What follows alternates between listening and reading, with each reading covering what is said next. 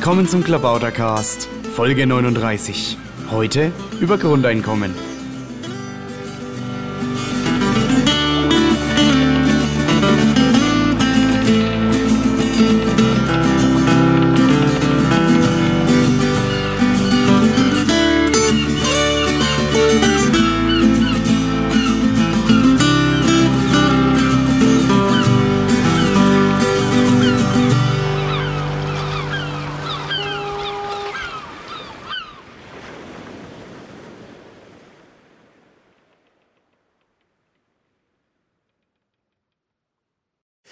Willkommen zum Klabautercast. Heute hier mit Jorges oder Georg Jenich. Ja, hallo. Hallo Maha. Wir sprechen heute über das Grundeinkommen. Und da stellt sich natürlich zunächst mal die Frage, warum ich mit dir über das Grundeinkommen spreche. Naja, ich habe dich ausgesucht als Gesprächspartner. Äh, vor allen Dingen deshalb, weil du da ja einschlägig eine Initiative eingebracht hast in Liquid Feedback. Vielleicht sagst du kurz, was das für eine Initiative ist und vielleicht auch noch ein bisschen was zu deiner Person. Genau, also im Bundesliquid Feedback äh, gibt es eine Initiative äh, im Bereich Wirtschaft Soziales, die heißt Recht auf sichere Existenz und gesellschaftliche Teilhabe. Das ist ein Programmantrag. Wir wollen also damit das Programm erweitern im, oder um den Bereich Wirtschaft und Soziales. Und äh, in dieser Initiative schreibe ich, dass ähm, wir Piraten uns einsetzen für das bedingungslose Recht auf sichere Existenz und gesellschaftliche Teilhabe. Und dann begründe ich eben auch, warum das notwendig ist, ähm, heraus aus ähm, der, dem Gebot der Menschenwürde und warum es, ähm, warum es ja letztlich, also warum es auch Sinn, der sinnvollste Weg ist, das als Recht zu garantieren, diese, mhm. diese sichere Existenz. Und, äh, ja, und wa warum äh, machst du das? Nur weil das jetzt gerade äh, interessant ist oder hast du dich schon länger mit der Thematik beschäftigt? Ja, ich beschäftige mich so mit dem Grundeinkommen intensiv seit 2005. Also ich weiß nicht, ich habe im Jahr 2000 zum ersten Mal davon gehört und war damals ähm, so ein bisschen bewegt von der Frage, einerseits soll es ja möglichst effektiv sein, also so wie was in der Wirtschaft passiert, sollte sich möglichst nach dem richten, was, was, am, was am einfachsten, was am produktivsten ist, aber gleichzeitig müssen ja auch die Menschen von irgendwas leben. Und das war für mich immer so ein Dilemma. Weil einerseits ja ähm, Effektivität bedeuten kann, dass Arbeitsplätze abgebaut werden, andererseits aber natürlich dann auch Menschen ihre, ihre Grundlage verlieren, auf der, sie, auf der sie leben konnten. Und das war für mich immer ein Problem und ähm, 2000 habe ich zum ersten Mal vom Grundeinkommen gehört und äh, fand das erstmal sehr interessant, hat das aber relativ schnell abgetan, weil das mir nicht finanzierbar erschien und auch soziologisch problematisch, weil ich befürchtet habe, dass da niemand mehr arbeiten würde. Und das sind ja vielleicht zwei Fragen, auf die wir heute auch eingehen können. Mhm, genau. Ähm, und dann 2005 äh, hat Götz Werner, der Chef der DM-Drogeriekette, ein, ein Interview gegeben bei Brand 1 und hat damit so eine Medienwelle aus, äh, ausgelöst, die eigentlich, glaube ich, bis heute halbwegs anhält. Und da, als mir dann klar wurde, es scheint, da beschäftigen sich offenbar viele Leute damit und es hat offenbar doch mehr Hand und Fuß, als ich erwartet habe, habe ich dann angefangen, irgendwie alles Mögliche dazu zu lesen und äh, zu verarbeiten, mhm. drüber nachzudenken und ja, ja, die Frage ist, warum beschäftigen sich äh, Leute damit und auch so unterschiedliche Leute? Also ich meine, du bist ja jetzt, glaube ich, Student äh, und jetzt Werner ist irgendwie Manager. Ähm, ja, was haben die da für eine Motivation und was ist, äh, was haben sie, oder man kann vielleicht auch weiterfragen, was haben sie so eine Vorstellung äh, von der Gesellschaft? Ist da irgendwie, ist das so eine Art Kommunismus oder was, äh, also was ist da, äh, was steckt dahinter?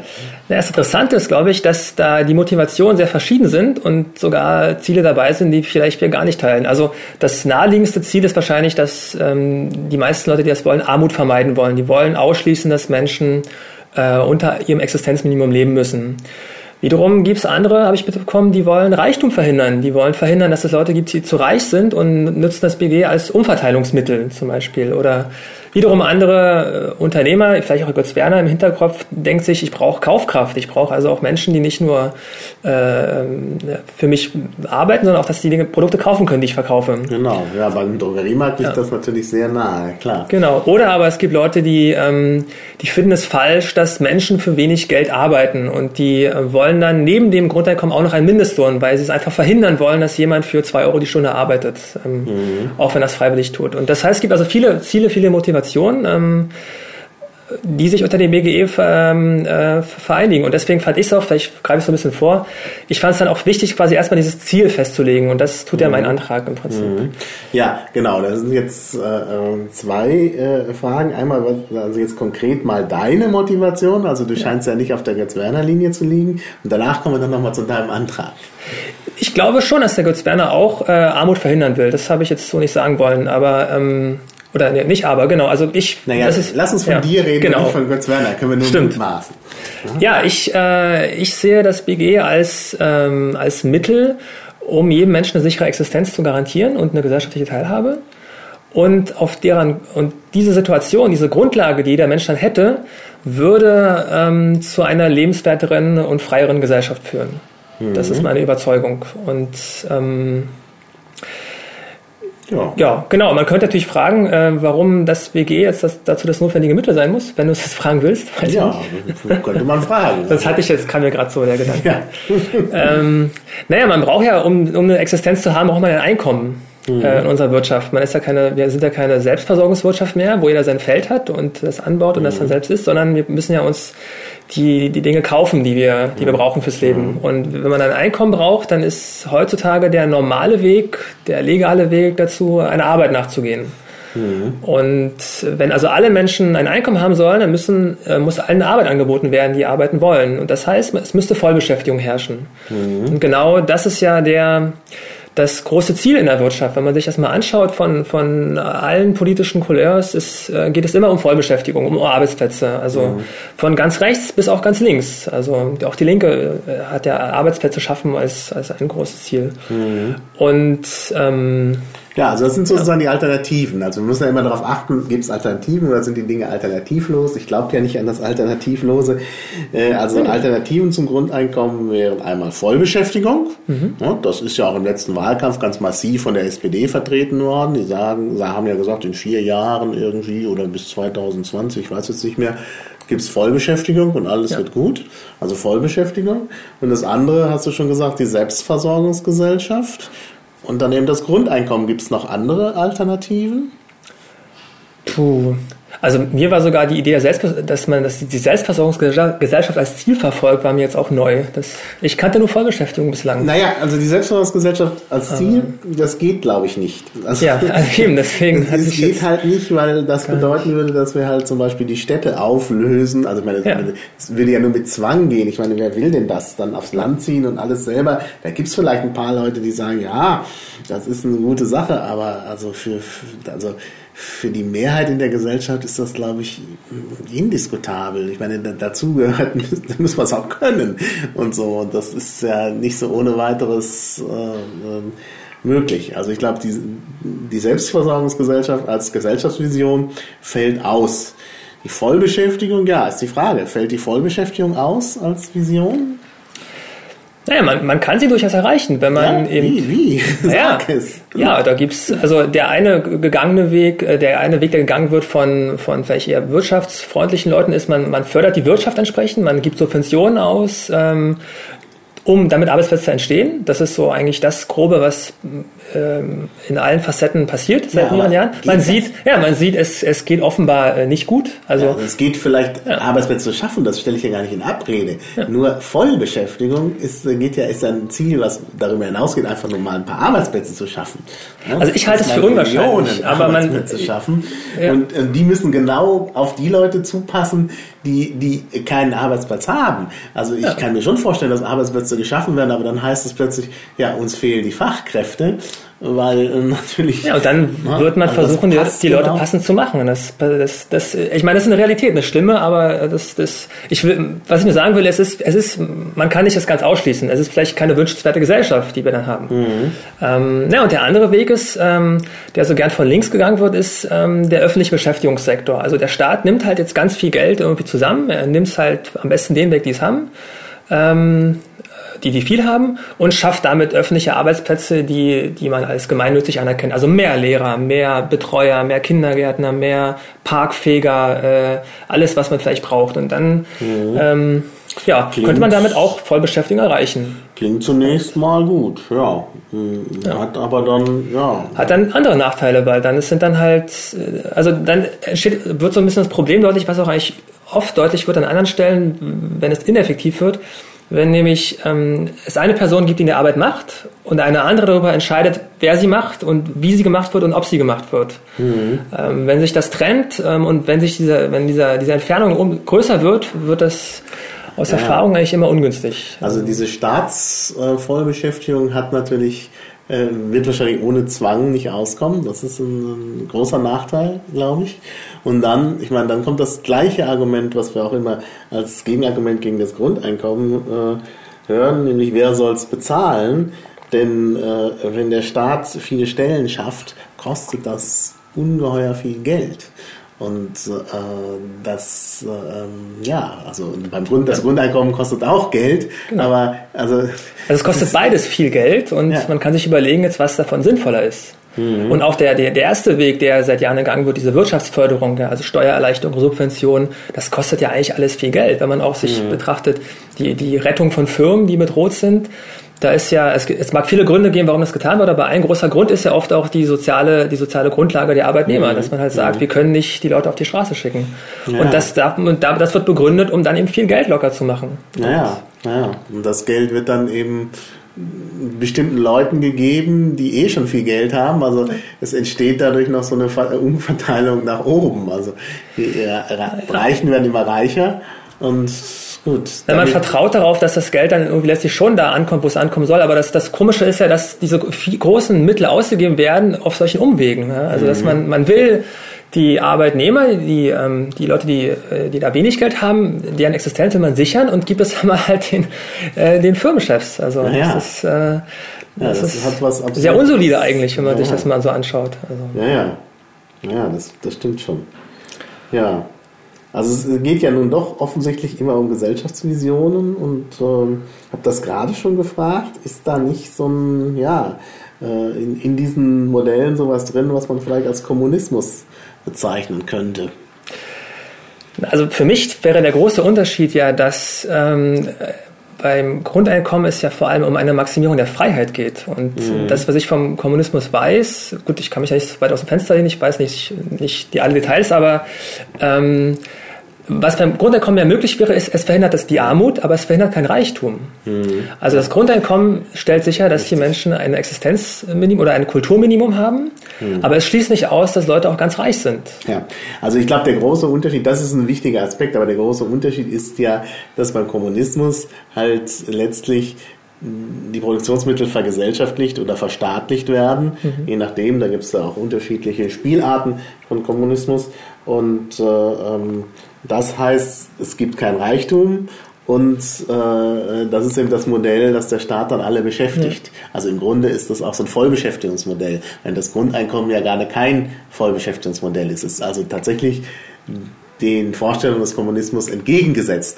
Ich denke, das sollte man nochmal betonen, weil ja immer solche Unterstellungen kommen und äh, das kann man also gleich sagen, es ist eben genau ein ganz anderer Ansatz, weil jetzt das Individuum mehr Freiheiten bekommt, während beim Kommunismus eben die Kollektivierung da ist und das Individuum nichts selbst entscheiden mhm. kann. Also genau dieses andere Modell der Vollbeschäftigung, das ist eigentlich etwas, was in Richtung Kommunismus äh, geht vor allen Dingen, wenn der Staat sich da stark äh, engagiert. Ähm, gut, das dritte Modell, dass man äh, mehr Arbeitsplätze schafft, indem man die Wirtschaft subventioniert, ist natürlich nicht kommunistisch, aber das ist natürlich auch äh, irgendwie staatswirtschaftlich und eigentlich kein Aspekt von, von Freiheit, denke ich. So, jetzt ja, ich, auch sehr interventionistisch, genau. Ja, jetzt habe ich die ganze Zeit geredet, jetzt kommen wir nochmal zu dir ja. und deinem Antrag. Das Interessante an deiner äh, Initiative 333 kann man sich sehr gut merken. Also wer sie noch nicht gelesen hat, sollte das jetzt tun und vielleicht unterstützen, sofern er Mitglied der Piratenpartei ist. Und wenn äh, nicht, dann kann man das werden.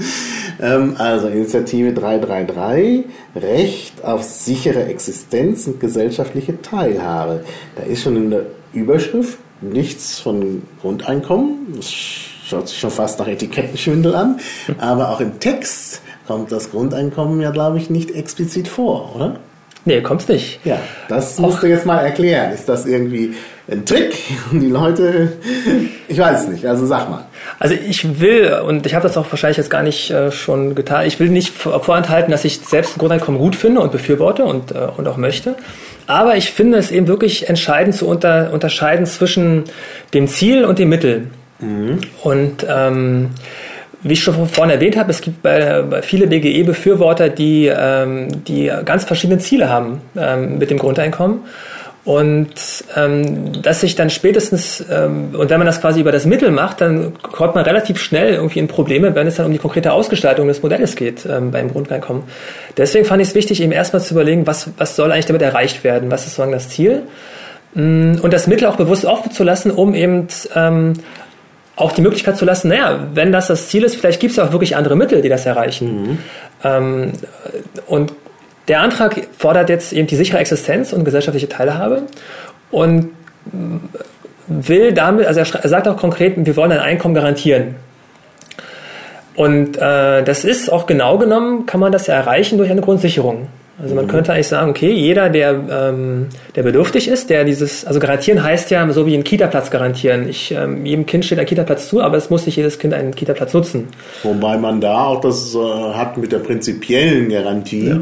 Da steht einer zu, aber er ist nicht kostenlos zum Beispiel. Gut, also, das ist auch ein anderer Aspekt jetzt. Äh, aber es geht vor allem darum, garantieren heißt halt, ähm, ich kann es in Anspruch nehmen, aber ähm, äh, es also ich kann, kann, es vor allem dann in Anspruch nehmen, wenn mir, wenn ich kein anderes Einkommen habe. Also das sozusagen, das soll erstmal festgeschrieben sein. Es kann natürlich das Mittel, was wir dann anwenden, um das umzusetzen, kann natürlich darüber hinausgehen. Es kann dann jedem ein Einkommen garantieren, auch denen, die, die reich sind.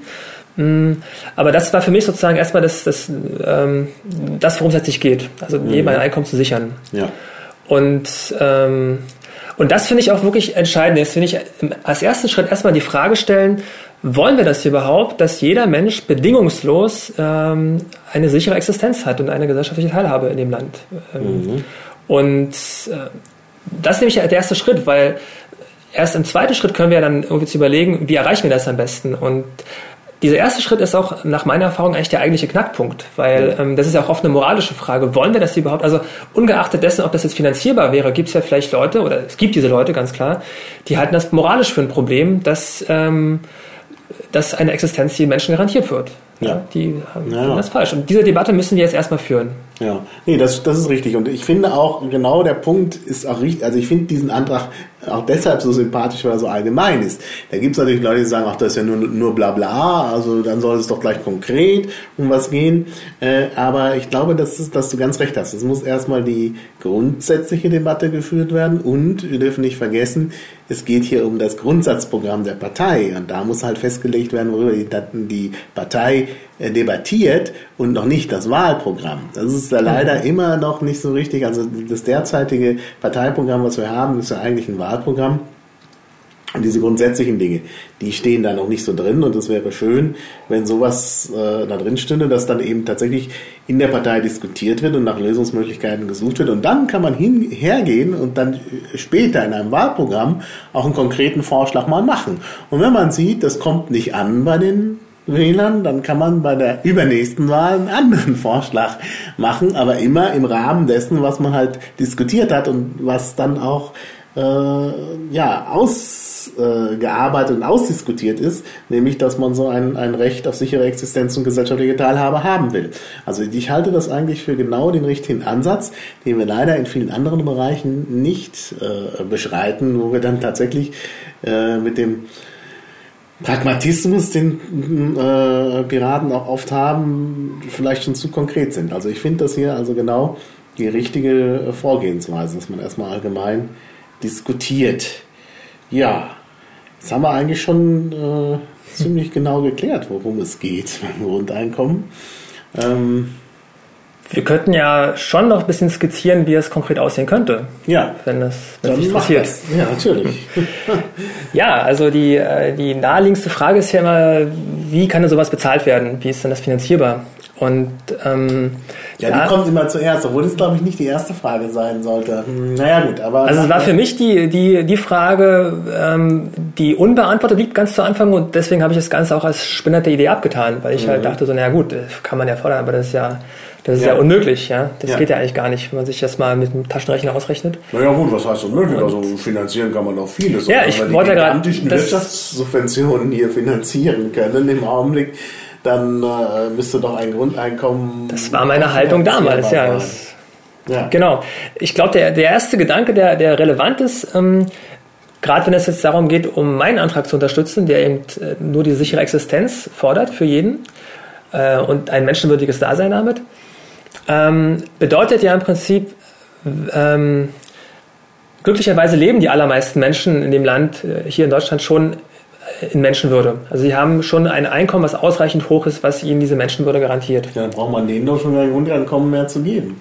Ja, gut. Wenn wir das bedingungslos streichen und sagen, ein Grundeinkommen nur noch für Leute, die es brauchen. Die anderen, die schon ein Einkommen haben, was brauchen die noch ein Grundeinkommen? Ja, also es sind ja zwei Dinge, die ich gerade beschreibe. Ja, das ja. Grundeinkommen ist das Mittel. Ich rede gerade quasi die, die, die Hintergründe von meinem Antrag, der mhm. eben das nicht das bedingungslose ja. Grundeinkommen, sondern das bedingungslose Recht auf sichere Existenz fordert. Mhm. So, also wenn wir wollen, dass alle ein Bedingungslos bedingungslos eine sichere Existenz haben. Übrigens, also Rechte sind, glaube ich, immer bedingungslos. Also ich weiß ja. nicht, wenn man sagt Recht auf sichere Existenz, dann kann das ja nicht an Bedingungen geknüpft sein. Was, was soll das? Also, ich hatte diesen Gedanken, als ich das formuliert hatte, ähm, war dann aber doch, also also es ist ja noch zum Glück die Diskussionsphase, ich kann es noch ändern. Ich hatte dann doch irgendwie die Neigung, das drin zu lassen, um wirklich das klar zu machen. Also um mhm. wirklich festzuhalten, es, ja. ähm, es darf nicht ein Arbeitszwang gebunden sein. Ja, das war also, schon meine Intention, ja. das habe ich das aufgeworfen, dass du solche Aspekte nennst. Ja. Äh, Arbeitszwang ist zum Beispiel so ein Punkt. An sowas kann man das knüpfen, ja. Es gibt natürlich auch, also Recht. Äh, Man kann es am besten Recht? darstellen, es soll theoretisch auch der haben, der eben das ganze Leben nur auf der Hängematte sitzt. Um auch wirklich dieses Beispiel mal zu bemühen, dieses, dieses Hängemattenbeispiel. Ja, auch der soll eine sichere Existenz äh, haben und ein Einkommen garantiert bekommen. Ja. Das fordert der Antrag. Gilt denn das Recht nur für Deutsche oder gilt das für Leute, die hier wohnen und äh, ja? Ja, das ist. geben sich ja dann neue Probleme. Du hast letztens, glaube ich, getwittert, ähm, äh, du schlägst jeden, der sagt, es ist eine gute Frage, aber eigentlich muss ich gerade das sagen, es ist wirklich eine wichtige Frage, ähm, die oft aufgeworfen wird. Und ähm, da kann ich nur darauf verweisen, ähm, das ist eine Frage, die wir auch jetzt schon beantworten müssen. Also wir haben ja ein, wir sind ja ein lebenswertes Land. Wir haben äh, verglichen mit anderen Ländern ähm, was schon jetzt viele Menschen anzieht von woanders. Und ähm, schon jetzt müssen wir die Frage beantworten, ja, wer hat denn das Recht, hier zu leben und auch hier Sozialleistungen zu empfangen? Mhm.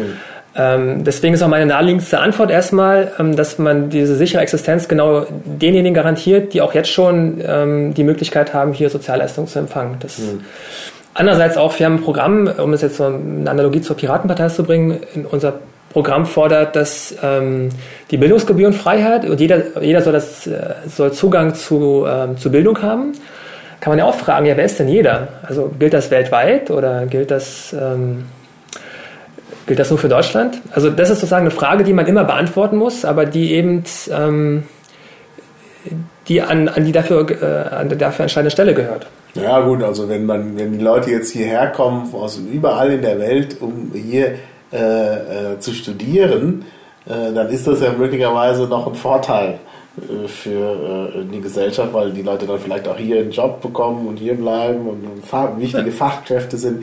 Aber da gibt es ja vielleicht einen Grund, warum man Leute anlocken will. Ja klar, aber man muss ja die Frage sagt, beantworten, wem ja, das gilt. Wenn man ja. sagt, wir geben das allen, die müssen daher kommen, dann werden natürlich viele Leute sagen, oh Gott, dann werden wir hierher plötzlich heimgesucht von äh, Leuten von überall, die sich hier nur das Grundeinkommen abholen wollen. Das hört man ja jetzt schon. Ja. Ich habe gestern in der Diskussion über die Sarrazin-Thesen äh, von, von jemandem gehört, der eigentlich also jetzt unverdächtig ist, äh, auf der Sarrazin-Schiene zu liegen. Der hat das auch abgelehnt, aber er hat dann doch darauf hingewiesen, dass man natürlich bei Einwanderern unterscheiden muss zwischen Leuten, die halt hier einwandern wollen, um hier zu arbeiten, und anderen, die vielleicht nachziehen, weil sie eben auch noch mal ein bisschen äh, Zuwendung finanzieller Art haben wollen. Also dieses Gefühl ist ja da bei den Leuten, dass, äh, dass hier das Schlaraffenland ist und dann erst recht, wenn es ein Grundeinkommen ist und dann kommen halt Leute her, also die Angst besteht und äh, ja. holen sich einfach nur den Scheck sozusagen wie ein Begrüßungsgeld und das äh, ist natürlich auch äh, eventuell ein Problem. Also was meinst du dazu? Zu diesem ja, Vorwurf? Ja, ich, ich, sage dazu, die, die, die Frage ist, ist, muss beantwortet werden. Ähm, aber die muss schon heute beantwortet werden, weil schon heute riskieren Menschen ihr Leben, um äh, hier, hier, hier, sein zu dürfen. Die äh, bauen sich kaputte, äh, bauen sich ähm, halb kaputte Boote und äh, ertrinken dabei fast sozusagen. Und mhm. das heißt also. Ja gut, da ist aber ja. der Antrieb vielleicht auch der, dass man, dass sie dort in ihren Heimatländern überhaupt nicht mehr leben können.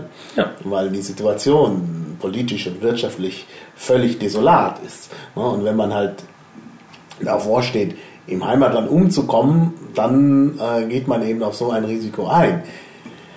Nach der Geschichte mit dem Grundeinkommen würde es ja dann Leute geben, die äh, sehr wohl in ihrem Heimatland ihr Auskommen hätten, aber sagen, Deutschland ist das Schlaraffenland, da kriegen wir gleich unseren Scheck und deshalb kommen wollen. Und das ist ja wohl, wohl der Punkt, wo sich dann die Gemüter eventuell erhitzen. Die naheliegendste Antwort, die ich darauf geben kann, ist eben, wir, äh, die, wir geben dieses Recht jedem, der auch heute schon das Recht hat, hier Sozialleistungen zu empfangen. Mhm. Das ist. Ähm, ja.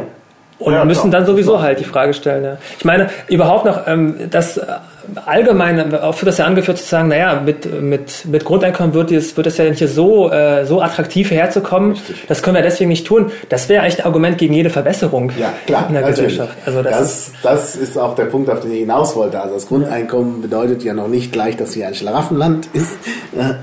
Also das äh, ist ja eben auch nur ein Grundeinkommen. Der Name sagt es ja. Man will ja möglicherweise mehr haben und dann sind die Gründe herzukommen dann doch andere, nämlich hier arbeiten zu zu wollen. Und äh, wir werden auch an äh, geförderter Einwanderung nicht vorbeikommen. Also es geht nicht anders, weil einfach brauchen wir uns ja nur die Situation hier angucken. Schon jetzt, es fehlen Fachkräfte und so, trotz der Arbeitslosen. Äh, ja, und irgendwo müssen die herkommen. Und die Idee, dass jetzt alle mehr Kinder in die Welt setzen, um die Renten zu sichern, ist ja völliger Unsinn, weil halt diese Kinder 25 Jahre lang ja, das mal durchgefüttert werden müssen und dann noch nicht mal sicher einen Job bekommen. Ne? Das, das sprichst du genau gut an, weil das hat mich schon immer gewundert, ja, diese Debatte irgendwie, ähm, äh, wir, wir, wir haben ein demografisches Problem und wir müssen deswegen mehr Kinder zeugen, müssen ja die aber, die sind natürlich aber so gesehen, wenn man es so rein ökonomisch betrachtet, so kalt ökonomisch, dann sind die natürlich viel teurer, äh, Kinder in eine Lage zu bringen, dass sie, äh, ja. dass sie produktiv sind als, als genau. Einwanderer. Das ist genau. mich immer gewundert, ja. Das ist naja. ein komischer. Naja. Naja. Ja. Dann werden jetzt die Kinder in die Welt gesetzt, damit die später in Genuss des Grundeinkommens kommen. Ja, ich meine, das ist ja auch, daran kann man ja sehen, ähm, wir leben ja nicht davon, dass, äh, also der Wohlstand misst sich ja nicht direkt an den Leuten, die, die irgendwie tätig sind, sondern er misst sich ja an der Produktivität. Und ähm, da, da geht es ja natürlich einerseits um die Anzahl der tätigen Leute, aber auch um die, um die Effektivität der Wirtschaft, die wir mhm. haben. Und die ist ja, ja. Am, am Steigen. Also, ja, Wohlstand kann man auf verschiedene Weise definieren. Da gibt es da auch einen Antrag, ich weiß nicht, ob du davon Notiz genommen hast, dem Bruttonationalglück. Habe ich genommen, hat mich, äh, hat mich auch äh, Arte Povera, Lena Rohrbach, direkt nochmal gefragt. Ich finde den Begriff ein bisschen schwierig, weil er, ähm, weil er einerseits eine Objektivität suggeriert, mhm. die ich mir nicht gut vorstellen kann, und dann ja. hat er dieses Wort national drin, was ja, ja. darauf verweist, dass, dass wir quasi es vor allem nur auf Deutschland beziehen, was ja wahrscheinlich nicht mhm. gewollt ist. Mhm. Also, naja, es ist halt angelehnt an dem Brutto, ja, Inlandsprodukt eigentlich heißt es jetzt. Ja. Ähm, das hieß mal Bruttonationalprodukt und es gibt da auch Nuancen, warum das so oder so heißen muss. Und äh, ja, Bruttoinlandsglück, ja, Bruttoinlandsglück wäre vielleicht noch gelungener als Bruttonational, äh, äh, Bruttonationalglück. Ähm, ja, naja, aber der Aspekt ist eben, um das nochmal schnell zu erklären, gut, wir werden das auch verlinken, da müssen wir jetzt nicht so lange drüber sprechen, dass man eben nicht sagt, so. Es geht nicht nur materiellen Wohlstand, ja, nicht? Genau, der, na klar, genau. Das Glück kommt eben auch noch durch andere Dinge zustande. Und äh, ja. das sollte man auf jeden Fall berücksichtigen. Wir können noch mal kurz äh, vielleicht die Finanzierung anreißen, weil Genau. das doch, Ja, glaube ich, mal sehr interessiert ist. Hatte ich jetzt auch auf meiner Ah, Liste hier, in schön. meine schönen Mindmap, die ich gebastelt habe. Ja, genau. Ich will mal dazu äh, ein Beispiel skizzieren, was sich auch so sehr an, an das Götz-Werner-Modell anlehnt, aber ähm, im Prinzip auch allgemein übertragbar ist. Ähm, und es ist sehr trivial, aber es kann dann, man kann dann daran so ein bisschen an den Schrauben drehen und sehen, was sich, welche Auswirkungen das hat. Also nehmen wir an, ähm, du ähm, hast heute ein Einkommen von 2000 Euro und ähm, sei es halt, du bist Beamter oder du hast äh, einen, einen Job oder du bist pflegebedürftig und hast deswegen dieses hohe Einkommen. Mm, Und jetzt soll das Grundeinkommen eingeführt werden oder es wird eingeführt und es hat jetzt mal äh, genommen die Höhe von 1000 Euro. Dann bedeutet das ja, dass du im gleichen Moment ähm, von deinem bisherigen Einkommen auf 1000 Euro verzichten könntest, weil dann ähm, bekommst du eben 1000 Euro Grundeinkommen plus 1000 Euro Lohn. Hast ähm, vorher wie nachher genau das Gleiche.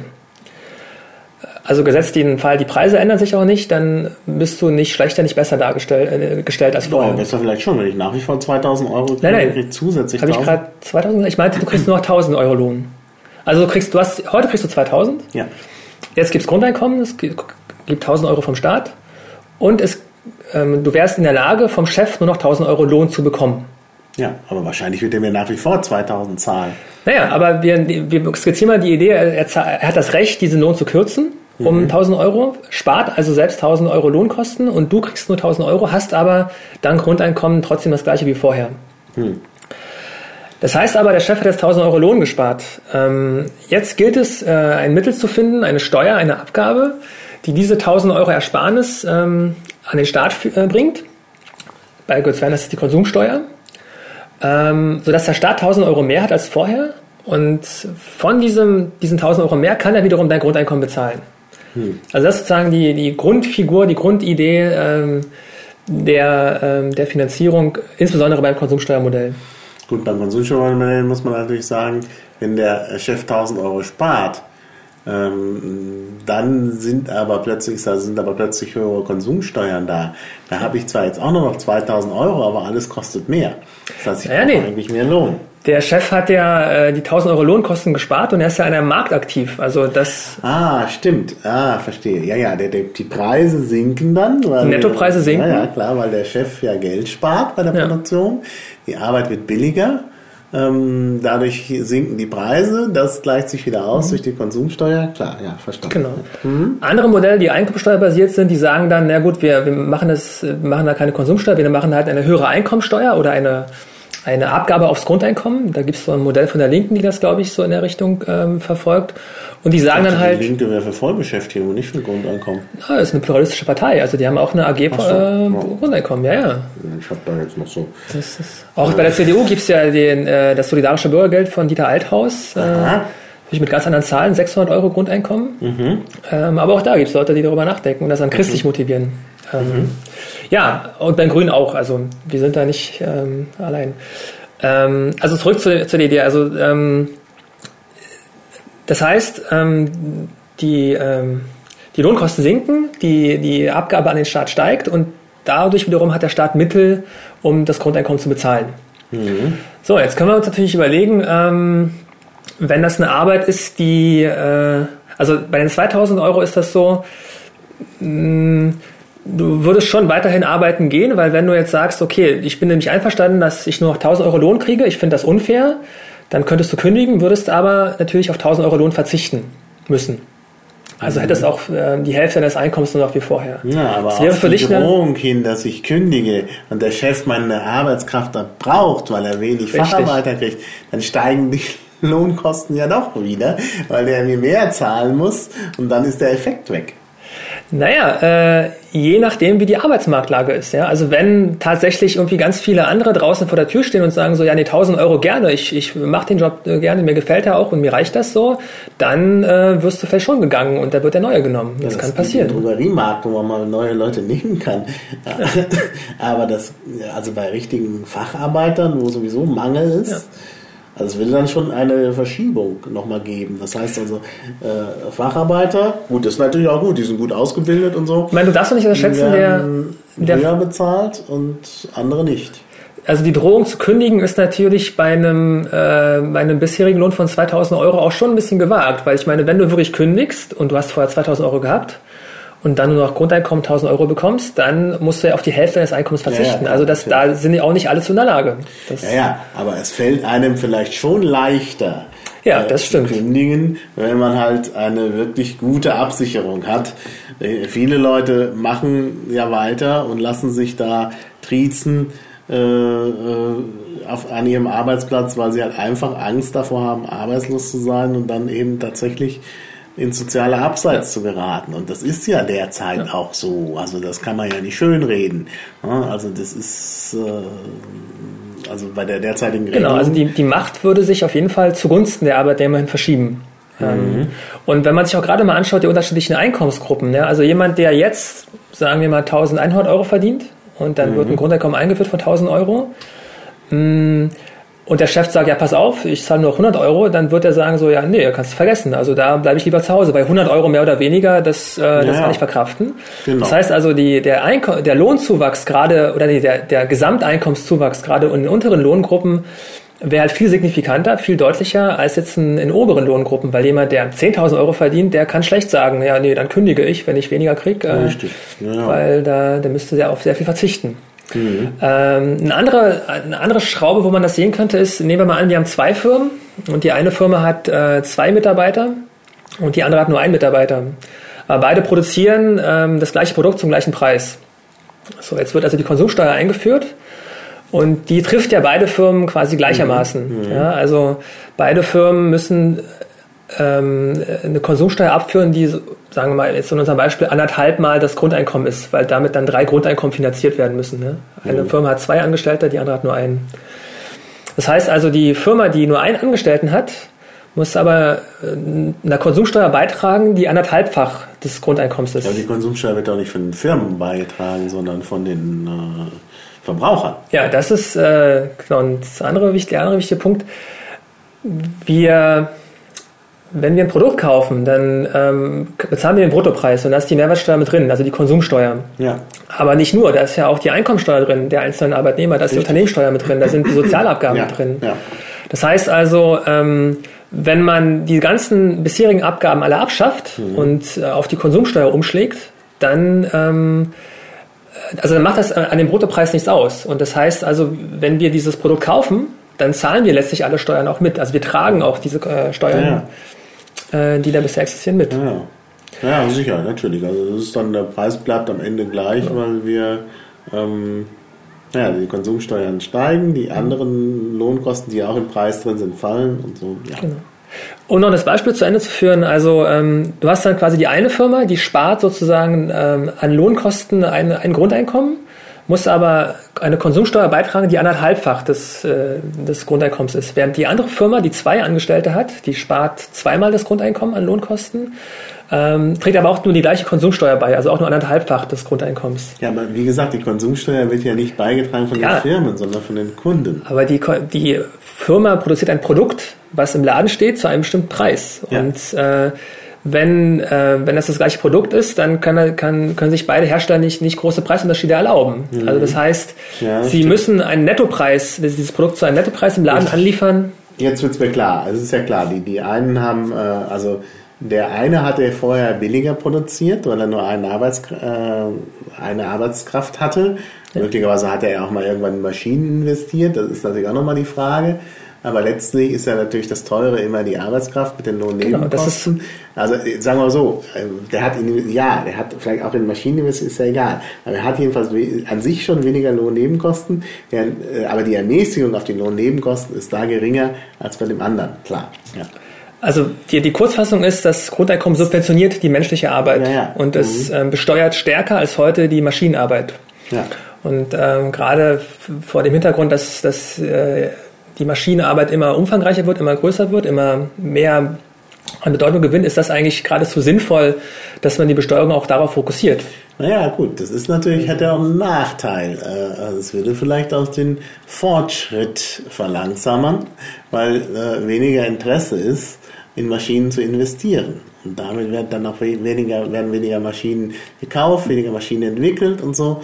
Und das ist möglicherweise auch nochmal ein Problem. Na, das kommt ganz drauf an, weil wenn die Maschine das eben, wenn du keine Maschine hast, brauchst du ja die Menschen, die das tun. Ja. Und ähm, wenn aber die Menschen eine größere Freiheit haben, ob sie eine Arbeit annehmen oder wie sie die Arbeit tun, Mhm. dann ähm, wird es vielleicht sogar viel schwieriger als heute für bestimmte Tätigkeiten, für unbeliebte Tätigkeiten ähm, Menschen zu finden. Ja. Das heißt also, die, die, ja, ja. die Automatisierung wird vor allem da gefördert, wo die Arbeiten unbeliebt sind. Und sie Mhm. wird tatsächlich da ähm, na, vielleicht nicht unattraktiv gemacht, aber sie wird da irgendwie weniger gefördert, wo die Menschen die Arbeit sowieso gerne tun. Ja, ja. Ja, also da kann man sich zum Beispiel die Frage stellen, ähm, die eine, eine, eine Pflegeeinrichtung, die vor allem auf, auf automatisierte Pflege setzt, auf eine Maschine, die vielleicht Menschen wäscht, könnte man sich ja überlegen, ja, wenn, wenn die Pflegekosten ganz teuer werden, ähm, ja. wird das vielleicht bald kommen, ja, und dann Ja, werden, gut, aber die Pflege durch das Grundeinkommen würden die Pflegekosten sinken. Ja, das wollte ich gerade, genau. Also was ich halt meine, ist sozusagen ähm, die, äh, die Arbeit, wo Menschen einen Sinn drin sehen, die sie gerne tun, da werden sie auch bereit sein, die ähm, zu einem, äh, also da wird der Lohn nicht mehr die große äh, Rolle spielen, ob sie die Arbeit tun, weil sie haben ja bereits das Grundeinkommen. Hingegen die Arbeit, die unbeliebt ist, da, äh, wo ich vielleicht auch keinen Sinn drin sehe, ähm, werde ich viel eher drauf gucken, so was mir dafür bezahlt wird. Das heißt also, es wird eine man kann nicht allgemein sagen, ob die Löhne sinken oder steigen werden, sondern es wird sich sehr individuell da unterscheiden, was, ähm, wie beliebt die Arbeit ist. Ja, ja. Also wir haben jetzt, wenn ich es richtig zusammenfassen kann, äh, im Grunde zwei Finanzierungsmodelle gesehen. Einmal das über die Konsumsteuer und das andere hattest du wenigstens erwähnt, dass man das halt über die Einkommensteuer finanziert. Das also, würde ich sagen, also soll ja so sein, dass wer viel Einkommensteuer hat, äh, eben mehr dazu beiträgt, äh, Leute zu äh, Genau. finanzieren. Da drängt sich ja gleich so der dritte Ansatz auf, der an den zweiten Vielleicht kann man noch was zum Einkommensteueransatz sagen. Ja. Also, weil das Problem ist ja, wie gesagt, da, dass da eben ähm, die Steuer darauf gehalten wird, was ja eigentlich weniger wird. Ja? Also wenn man, wenn wir beobachten, die Erwerbsarbeit wird immer, wird immer ähm, weniger oder unsicherer zumindest, dann ist es ja eigentlich äh, ungünstig, darauf äh, ein, ein, äh, ja, ein Finanzierungsmodell anzusetzen. Naja, aber wenn, wenn man das äh, äh, Einkommen an sich äh, rechnet, also von allen, ähm, in Deutschland ist es ja durchaus so, dass es da, äh, dass das Einkommen insgesamt nicht fällt, weil natürlich verschiedene Leute immer mehr verdienen. Ja, also wenige. Leute verdienen mehr, aber eben so viel, dass das eben möglicherweise das fallende Einkommen der Mehrheit ausgleicht. Gut, also du meinst ja nicht nur die Erwerbsar- Erwerbsarbeit, Einkommenssteuer, sondern auch die Unternehmenssteuern und äh, Nein, nee, Ein Einkommensteuer. Also Einkommen ist ja, also kann man auch aus Vermietung und Verpachtung und, und, und äh, sonst was alles, aus, aus äh, Kapitalerträgen und so. Ich meine, das Einkommen, Gut, aber dann erfasst du natürlich, also erstens musst du halt darauf achten, dass du wirklich an das Einkommen rankommst und äh, gerade die, die Steuerskandale zeigen ja, dass das offenbar Ja, gut, schwierig aber- ist. Und andererseits ist natürlich auch das Problem, äh, du kommst nur an die Einkommen ran, die in Deutschland ähm, ange äh, angegeben Ja, werden. genau. Und gerade vor dem Hintergrund der Globalisierung ist das ja eine Frage, ähm, eine Firma, die heute in Deutschland produziert, Nokia ist so ein schönes Beispiel, hat in Deutschland diese, in Bochum diese Firma gehabt, ist dann umgezogen nach Rumänien, hat ähm, natürlich zum einen für Arbeits, ähm, Arbeitsplatzverlust gesorgt, aber auch ähm, zu fehlenden Steuereinnahmen. Ja, Ja. Die Steuern, die sie da gezahlt haben, zahlen sie jetzt in Rumänien, vielleicht sogar Genau, viel weniger. genau. Wenn es eine Konsumsteuermodelle gäbe, dann ähm, würde es einfach nur darauf ankommen, wie viel, wo, wo sie ihre Handys verkaufen. ja, ja. Ja. Aber jetzt kommt der, der springende Punkt auch, weil du die Globalisierung ansprichst. Wenn die Konsumsteuern hier steigen und anderswo nicht, weil dort solch ein Modell nicht gefahren wird, dann äh, besteht natürlich auch die Gefahr, dass Leute äh, Sachen von woanders her importieren, weil sie einfach billiger sind. Ähm, stimmt, ja, ist prinzipiell, also naja, erstens, die Idee ist, ähm, wenn die für die deutschen Produkte die anderen Steuern wegfallen, also die Einkommensteuer, die Unternehmenssteuer auf die Sachen, die wir hier kaufen, Ja, dann werden die ist billiger richtig. und Ja. ähm, Ja. kosten letztlich genauso viel wie heute. Das heißt, die Unterschiede. Was natürlich schon stimmt, ist Produkte, die im Ausland hergestellt werden Mhm. und dann hierher kommen. Ähm, die werden für die, auf die fällt dann natürlich die viel größere Konsumsteuer, als sie heute ist. Das stimmt. Mhm. Mm, Aber man muss ja sehen, was, was damit sozusagen, welche Produkte das betrifft. Also ganz viel ähm, ist das, sind das ja Billigimporte, die Mhm. auch nur deswegen importiert werden, weil sie eben, äh, weil sie dort billig hergestellt werden können und hier nur ähm, die, Konsum, die, die Mehrwertsteuer rauffällt. Und im Prinzip kon konsumieren wir ja damit Produkte äh, und, und tragen nicht aber zu unserem Gemeinwesen bei. Also die, die, ja. die Schulen, die wir vorher quasi mit dem, oder die ganzen Infrastruktur, die wir vorher, die wir vorher bezahlt haben mit dem Konsum deutscher Produkte, äh, ja, ja. Die, die, das fällt dann weg. Ja, und das genau. wäre mit der Konsumsteuer anders. Mhm. Jetzt nochmal, aber doch noch andere Finanzierungsmodelle. Ich glaube, es gibt ja. da ja noch mehr. Es gibt ja zum Beispiel das Modell der negativen Steuern. Dass man halt sagt, ja, wir ähm, setzen, wir, wir äh, machen ein Steuersystem, bei dem halt Leute, die gar nichts haben, was rausbekommen und Leute, die ein bisschen was haben, und wird auch was abgezogen. Also wird praktisch irgendwie immer ein Satz, also zum Beispiel den Grund, der Grundeinkommenssatz von der Steuer abgezogen. Und wer halt null Steuer hat, der kriegt halt das ausgezahlt. Mhm. Und wer halt sehr, sehr viele Steuern zahlt, kriegt halt einfach ein bisschen was abgezogen. Äh, was auch so eine Form von Gerechtigkeit nach sich zieht. Denn, der, denn derjenige, der viele Steuern zahlt, dem fällt das ja gar nicht auf, dass da ein bisschen was abgezogen wird. Während derjenige, der wenig Steuern zahlt, natürlich eine erhebliche Erleichterung dadurch hat. Mhm. Und derjenige, der überhaupt keine Steuern zahlt, jetzt noch was rausbekommt, also er zahlt ja keine Steuern, weil er so wenig hat, äh, also wenig Einkommen und äh, der kriegt dann eben was raus. Also das ist doch eigentlich auch ein Modell, was interessant ist und was mhm. vor allen Dingen relativ unproblematisch eingeführt werden könnte, während so diese, dass die Umstellung auf eine Konsumsteuer, das, ja, also diese Umstellung ist ja. halt ein bisschen langwierig, das kann man irgendwie nur allmählich machen und so. Mhm. Äh, also, ja, also was hältst du von dem negativen Steuermodell? Ja, es ist ja im Prinzip ein einkommensteuerbasiertes Modell, weil ja die Finanzierung, also da, wo das Geld dann herkommt, ja. um das Grundeinkommen zu bezahlen, das kommt ja aus der Einkommensteuer raus. Genau. Und ja. äh, ja, das ähm, kann man so machen. Es hat halt die Nachteile, die ich, die ich genannt habe. Es, mhm. äh, es, äh, es basiert eben auf, einer, auf einem Einkommen, was oder auf einer Quelle, die mir unsicherer vorkommt als der Konsum. Ich finde, der, mhm. ich finde, ja, der so, Konsum die, ist auch nicht sicher. Also die Leute können plötzlich weniger konsumieren, weil halt einfach durch so ein ja. Bedrohungsszenario, wenn du anfängst, die Gesellschaft umzubauen und äh, solche Dinge einzuführen wie eine zusätzliche Konsumsteuer und so, dann entstehen möglicherweise Ängste die dazu führen, dass die Leute plötzlich weniger konsumieren. Dann also brauchen sie aber auch weniger, nicht, ne? dann brauchen also, sie auch weniger Grundeinkommen, wenn sie weniger konsumieren. Ja, ja. ja. Also das ist, ähm, äh, es ist natürlich kein, vielleicht kein ideales Maß, aber ich glaube, es ist das beste Maß, um Wohlstand zu messen. Ähm, mhm. Und Arbeit ist da, ist da kein sinnvolles Maß oder Erwerbsarbeit. Oder? Mhm. Ähm, ja. Und zum, zumal, es geht auch letztlich darum, das ist so dieses, diese Unterscheidung von Götz Werner, die Selbstversorgungsgesellschaft und die Fremdversorgungsgesellschaft.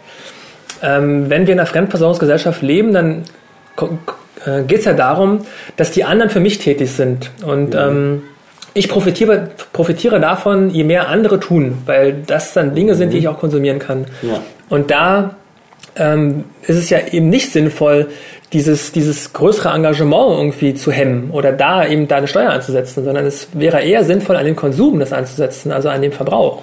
Mhm. Also ich merke schon, du bist doch sehr äh, von Götz Werner eingenommen. Oh ja, doch. ja. Ich meine, da muss man aber wirklich sagen, es ist, glaube ich, bei ihm auch nicht wirklich ein Modell, sondern es ist eben wirklich mehr noch eine Idee. Also weil er auch bewusst sehr viel unkonkret lässt. Mhm. Ähm, was ich aber auch für sinnvoll halte, weil man eben erstmal sich die Vision überlegen muss, worum es eigentlich geht, was sozusagen das, das Ziel ist. Ähm, und dann eben Schritt für Schritt die Mittel äh, einsetzen muss. Mhm. Also, mhm. Haben wir nicht eigentlich heute schon so eine äh, Art Grundeinkommen? Denn ich meine, es gibt Hartz IV, äh, was natürlich viele Nachteile hat, wissen wir. Da gibt es immer dieses Datenschutzproblem. Die, die, die Leute, die Hartz IV beantragen, müssen irgendwie so ihr ganzes Leben, so richtig so ein Striptease ihres Lebens dahinlegen und sich ständig überwachen lassen, was man natürlich nicht will, das ist klar. Ja. Äh, also wenigstens die Piraten würden das immer sehr kritisch sehen. Andere äh, Parteien haben es ja nicht so mit äh, dem Datenschutz und so. Ähm, ja, äh, aber im Grunde ist das doch auch so eine Form von Grundeinkommen. Ich finde eigentlich ein viel besseres Beispiel für Grundeinkommen ist, sind die Diäten für Abgeordnete. Das ist wirklich ein bedingungsloses Grundeinkommen. Die kriegen das Geld ja. und, äh, auch aus dem Grund, weil sie dann eben frei sein sollen in Entscheidungen und sollen eben frei und öffentlich abstimmen können. Also ja.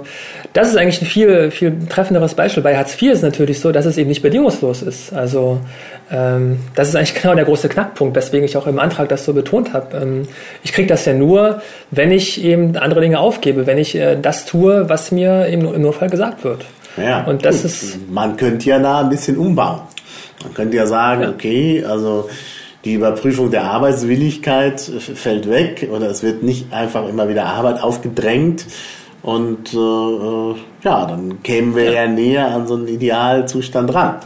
Das ist. Ohne ähm, dass wir jetzt groß das Steuersystem umbauen oder die Gesellschaft umbauen. Ne? Ja, das ist sogar vielleicht ein möglicher Weg, den man äh, gehen könnte, dass man eben da die Sanktionen lockert, dass man mhm. das auf eine Höhe bringt, die, ähm, die eben sichere Existenz und Teilhabe ermöglicht. Mhm. Äh, ja, durchaus, kann, kann sein, ja, genau. Kann ja. ich da jetzt. Ja. Ähm, naja, also ich meine, wir wollen ja auch, dafür sind ja die äh, Piraten-Pragmatiker genug, ja. Wege aufzeigen, wie man vielleicht zu so einer besseren Situation hinkommt. Und ja. vielleicht zeichnet sich da ja schon was ab. Äh, also kann man letztlich sagen, ähm, dass die Idee äh, des, äh, die, die Idee von Hartz IV mhm gar nicht so weit entfernt ist, nur dass man eben naja. diese Geschichte mit der Arbeitswilligkeit, äh, mit, der, mit der Berufung der Arbeitswilligkeit, mit dem völligen Datenstriptease und auch aber das ähm, ist, mit der Höhe, also das hat man halt nicht so richtig. Naja, aber das ist aber wirklich äh, der Knackpunkt. Also wir können das jetzt nicht so einfach. Äh, nee, nee, als, klar, als, äh, nicht so einfach. Ja, aber also das ist ja eigentlich genau das, worum es letztlich geht, weil ist, es ja, ja klar. bislang bestritten wird oder Leute sich dagegen wehren, dass es eine Situation geben soll, wo ähm, man bedingungslos äh, naja. Geld erhält. Ja, ja, klar. Und ja, Ähm, nee, also vielleicht können wir auch darüber. Ich wundere mich eigentlich oft immer, warum das überhaupt so ist. Also warum man sich da so gegen wehrt, dass Menschen ohne Gegenleistung eine, eine staatliche Leistung erhalten sollen, mhm. weil das ja in anderen Bereichen völlig normal ist. Ja? Also ja. vielleicht ein Beispiel, wo man oft gar nicht drauf kommt. Wenn ich überfallen werde, kann ich die Polizei rufen und die kommen dann her und helfen mir und mhm. die schreiben nachher keine Rechnung. Ja, und, äh, ja das kommt ja vielleicht noch. Ja, okay, aber es ist zum Glück noch nicht so. Und, und die kommen sogar und schreiben keine Rechnung, wenn ich Millionär bin. Ja? Wenn ich eine Villa habe und, und viele Reichtümer und eigentlich locker die Rechnung zahlen könnte für die Polizei. Trotzdem ist es so, äh, die, sind kosten, die ist kostenlos und ähm, und ich nehme an, das ist natürlich so, weil wir halt sagen als Gesellschaft, Sicherheit ist, äh, ist eine Sache, die wir wollen. Und wir, wir finden es, ähm, wir fänden es, äh, unsere Gesellschaft wäre nicht lebenswert, wenn wenn jeder Angst haben müsste, dass er vielleicht äh, überfallen wird und dann keine Hilfe bekommt und dann äh, und sich vielleicht selbst einen Sicherheitsdienst besorgen müsste, einen Wachmann ja, oder so. Genau. Und ja, und, und das ja. wäre dann vielleicht eine Gesellschaft, wo die Leute eben nicht den zeitlichen und geistigen Freiraum hätten, um sich ähm, ehrenamtlich zu engagieren, um, um vielleicht ähm, eine, eine Unternehmensidee zu entwickeln oder um mhm. äh, um sich sicher zu fühlen oder entsprechend zu fühlen, dass die Kinder in die Welt setzen. Das sind, ja. das sind alles Gründe, die, auf, die, aus denen wir sagen, gut, wir, die Gesellschaft ist lebenswerter, wenn dieser, diese Dienstleistung der Sicherheit, wenn ich sie mal so nennen kann, äh, kostenfrei ist und allen zur Verfügung steht. Und mhm. mhm. man kann jetzt noch vielleicht einwenden, dass die Polizei vielleicht gar nicht so der, der Faktor ist, um sicher zu leben, aber ja, ja. Gut, das ist, das ist ein anderes Beispiel noch. Aber es ist natürlich auch so ein bisschen Aufgabe des Staates. Also Sicherheit, ja. der, ich meine, wofür hat man den Staat? Also ja. Beispiel, ja, eben, da ist es völlig um klar. Sicherheit zu garantieren. Denn sonst, man sagen, geht ja vielleicht besser ohne. Also da, hast, da, hat man auf jeden Fall einen Punkt. Ich glaube, das Gesundheitssystem wäre ja. äh, interessanterer Vergleich. Das wäre dann auch nochmal ein eigener Podcast. Da ist es ja auch so, dass man sagt, ja, wir leisten uns ein Gesundheitssystem, äh, in dem man erstmal weitgehend ohne Ansehen der Person versorgt ist. Und das ist mhm. jetzt in Deutschland noch nicht so ideal durch diese mhm. Zweikassengesellschaft. Ähm, genau. äh, da wird sich auch einiges tun, muss man vielleicht auch noch ein bisschen umbauen. Aber in vielen Ländern ist das ja eben so. Die mhm. Grundversorgung, das wird eben irgendwie steuerfinanziert gemacht und da kann sich irgendwie jeder darauf verlassen. Ja. Äh, und man muss nicht äh, sofort alles also, äh, man muss sich nicht sofort versichern lassen, was ja auch äh, Leute äh, unter Umständen auch finanziell äh, nicht aufbringen können. Ne? Also das ist schon so ein ähnliches äh, System und das überlässt man auch dem Staat, mehr oder weniger, mhm. Weil man sagt, das ist äh, für alle wichtig und das geht so am besten. Und man kann natürlich noch über andere Dinge nachdenken. Man könnte auch ja, sagen. Also ich zähle da gerne auf die Verkehrswege. Ja. wir, wir haben Straßen, Autobahnen, die wir nutzen können, um wirtschaftlich tätig zu sein, um was zu tun, was allen nützt, aber auch um in Urlaub zu fahren. Ja, ich kann Ja. äh, und da, da finanzieren alle das mit, dass ich einfach so auf einer schönen Autobahn in Urlaub fahren kann. Warum eigentlich? Warum, Ja. warum tun ja, wir da das? gibt es ja auch Überlegungen zu sagen, schön ist eine Maut ein und Ja, gut. Dann gibt es ja eine Ja. Maut. Da muss man auch.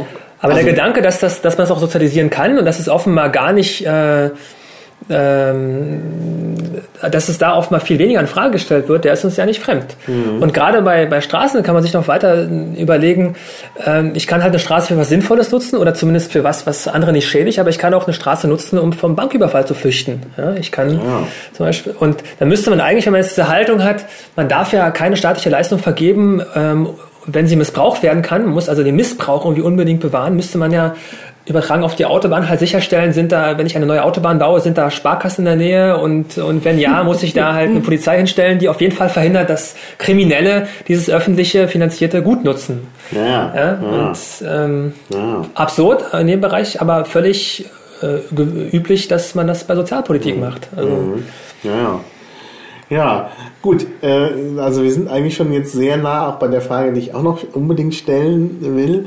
Warum sollten sich die Piraten für ein äh, Grundeinkommen einsetzen? Also man sagt ja immer, die Piraten sind eher so eine liberale Partei und wollen nicht den starken Staat, aber so ein Grundeinkommen äh, kommt ja vom Staat. Das heißt, man äh, äh, ruft dort nach dem Staat. Ja. Und das ist eben die Frage, wie passt das zu den Piraten, die sonst eher nicht nach dem Staat rufen? Naja, ähm, ich glaube, wenn, äh, wenn wir sagen, ob wir nach dem Staat rufen wollen oder es nicht wollen, dann geht es ja, glaube ich, vor allem darum, wer die Macht hat. Also wer hat sozusagen Einfluss auf andere. Und wir wollen natürlich, dass der Staat möglichst wenig Macht hat auf den Bürger. Ja, ja. Und das Grundeinkommen wäre ja eigentlich genau etwas, äh, wenn es eben klar formuliert ist, wenn es sichergestellt ist, dass es, ähm, dass es in ausreichender Höhe gezahlt wird. Da gibt es übrigens äh, so, ein, so eine Idee von, oder vielleicht auch nicht von ihm, aber der Ralf Bös von der Initiative Bürgergrundeinkommen hat äh, vorgeschlagen, dass man da ähnlich der Bundeszentralbank oder der Europäischen Zentralbank, die den Leitzins festlegt, gibt es eine Alimentative, die die Höhe festlegt. Und beide sind unabhängig vom Staat. Ja, also dass sozusagen durch diese Institution sichergestellt wird, ähm, die einen sorgen dafür, dass die Währung stabil ist, die anderen sorgen dafür, dass das äh, Grundeinkommen so stabil ist, dass es Alimentativ, Vom- vom, vom Zugriff des, der Regierung eben da unabhängig ist. Ja, ist, also wenn man die Situation hat, dass eben diese, ähm, dass, dass alle Menschen die, ähm, dieses Grundeinkommen haben, dann haben sie ja ein, ein größeres, ein, ein, ein, ein, einen größeren Bereich an Freiheit. Und, das, und gerade da verliert der Staat ja an Macht. Ja, Genau. also die Macht, die er heute hat, die er mich, ähm, wenn ich in Hartz IV ähm, bin, wie, wie er, was er dann, wo er so mich da drängen kann, das würde er alles verlieren. Ja. Und auch, es wäre auch nicht unbedingt eine große Bürokratie. Also es geht natürlich um große Summen, die dann äh, über den Staatshaushalt fließen müssten, das ist schon wahr.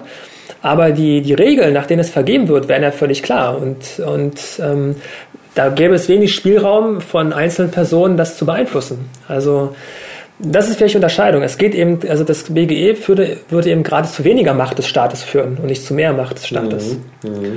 Ähm, Ja, ich finde das auch eine äh, interessante Idee mit der Alimentative als zusätzliche äh, Macht sozusagen im Staat, die sich halt dann äh, äh, um die Versorgung der Leute mit Grundeinkommen kümmert und äh, dass man dann eben nur die Organisationsstruktur des Staates dafür nutzt, denn also wie gesagt, es gibt die Finanzbehörden, die könnten sowas ganz gut wahrscheinlich zusätzlich schultern. Da müsste man jetzt nicht irgendwelche neuen bürokratischen Instanzen Genau, schaffen. das Finanzamt hat die, die Liste der Kontonummern, die ich angegeben, also meiner Nummer, und dann wird das Ja. überwiesen, genau. Genau. Also es würde auch, das ist vielleicht der andere Punkt, natürlich die ganze Sozialbürokratie, die man heute braucht und auch die, die Kontrollbürokratie, die, die bräuchte man ja dann nicht mehr, wenn es, wenn es bedingungsloses Grundeinkommen gibt. Naja, ja. Und vielleicht auch, glaube ich, dieses, das, was ich so mitbekommen habe als, als mh, Maxime der Piraten, zumindest in Berlin ist das so, ein, wird das so erzählt, diese, die beiden Werte der, vielleicht muss mir mal helfen, die maximale individuelle Freiheit, nee, die individuelle Freiheit bei maximaler Chancengleichheit. Ja, das ja, ist, glaube ich, so genau. ein, ähm, so ein Motto, das, glaube ich, in Berlin zumindest populär ist, vielleicht auch Ja, woanders. das kommt ja von Zeitweise. Der hat ja Ah, mal ja. da so ein, äh, Video auch dazu gemacht äh, für die Piratenpartei. Äh, eben, ich glaube, die Freiheit soll maximal sein und äh, die Chancengleichheit. Ja. Also es geht um beide Werte im Prinzip, ja, ja, genau. die sich, äh, die sich ähm, vielleicht auf den ersten Blick widersprechen, aber es dann letztlich eigentlich gar nicht tun, weil, ja, weil sich beide so ein bisschen bedingen. Also ich mhm. äh, kann nur wirklich frei sein, wenn ich auch viele Möglichkeiten habe und äh, ja, und viele Möglichkeiten gibt es doch nur, wenn die Menschen frei sind. Also ja. die, die, Vielfalt. Genau. Und ähm, ja, und um das, frei zu sein, dazu gehört eine soziale Absicherung. Ich kann nicht frei sein, wenn ich ständig Angst haben muss, ja. äh, wo kriege ich mein Brot her. Also ja. das ist halt irgendwie blöd. Und dann ist man nicht frei. Da habe ich auch weniger Chancen. Wenn ich, ja, wenn ich mich darum kümmern genau. muss, wie ich mein täglich Brot verdiene, dann kann ich ja. nicht wirklich mich bilden. Ähm, die ganzen Bereiche, die wir eigentlich ansprechen, also äh, selbstbestimmte Bildung, ja, mhm. wie muss man sich mal fragen, wer ist eigentlich heute an der Universität und warum sind die Leute dort, die dort studieren? Mhm. Ähm, ich vermute, es sind viele, die, die haben vielleicht keine Möglichkeit auf dem Arbeitsmarkt gesehen oder die wissen einfach nicht vielleicht, was sie tun mhm. könnten. Und mhm. ähm, das Grundeinkommen würde ja genau diese Frage stellen. Ja, jetzt hast du dieses Einkommen und ähm, das hast du dein Leben lang Du musst dich also nicht mehr sozusagen. Also von Geburt an, wenn ich das richtig verstanden habe. Genau. Also wäre es ja nur, wenn man von Geburt an das bekäme. Dann könnte ja das Kindergeld entfallen und so. Ja, das Kindergeld wäre dann das Grundeinkommen. Ja, ja, klar. Das wäre entsprechend höher natürlich und müsste halt ja. ähm, die Existenz sichern. Naja, ähm, also gibt es auch verschiedene Modelle. Ich glaube, der, der Werner wiederum meint dann, es, ist dann, es soll dann so ein Bogen sein, weniger als Kind, dann mehr im mittleren Alter, dann wieder weniger als, als, äh, als Senior. Mhm. Ist natürlich eine Frage, die man sich man beantworten ist. Genau. Äh, sind bei den Kindern, meine, gerade eine kinderreiche Familie hat sich ja schwer, aber da ist ja. halt nicht der Aufwand äh, so, dass man jetzt sagen müsste, dass eine fünfköpfige Familie dann plötzlich 7000 Euro bekommt. Also die Kinder verbrauchen nicht so viel, später dann sicherlich mehr. Und wie gesagt, alte Menschen haben zwar vielleicht gesundheitlich ja. äh, äh ein gewisses Finanzierungsbedürfnis, aber wenn das Gesundheitssystem einigermaßen gut funktioniert, mhm. wäre das auch abgedeckt. Und dann haben natürlich alte Menschen vielleicht nicht mehr so äh, ja, weiß man nicht. Gut. Und das ist halt dann die Frage. Ja, aber das ist so ein typisches Beispiel, was ja. es geht dann eben darum, ähm, also warum es vielleicht ungünstig ist, konkrete Zahlen zu nennen. Also nicht, weil man vielleicht feige ist, sondern weil es um was anderes geht. Es geht darum, ja, ja. die Existenz sicherzustellen. Ja, ja. Nee, ich habe jetzt 1000 Euro nur mal so ja, als ja, das weiß äh, nicht. Gedankenexperiment. Die Zahlen da kann man vorher nicht, nicht nennen, denn das kann sich schnell ändern. Ich meine, die, auch gerade, wenn man solche Veränderungen durchführt, hat das oft eben auch Folgen, eben auch für den Geldwert und sonst was, also weil ja alles mit allem zusammenhängt in der Wirtschaft. Ne?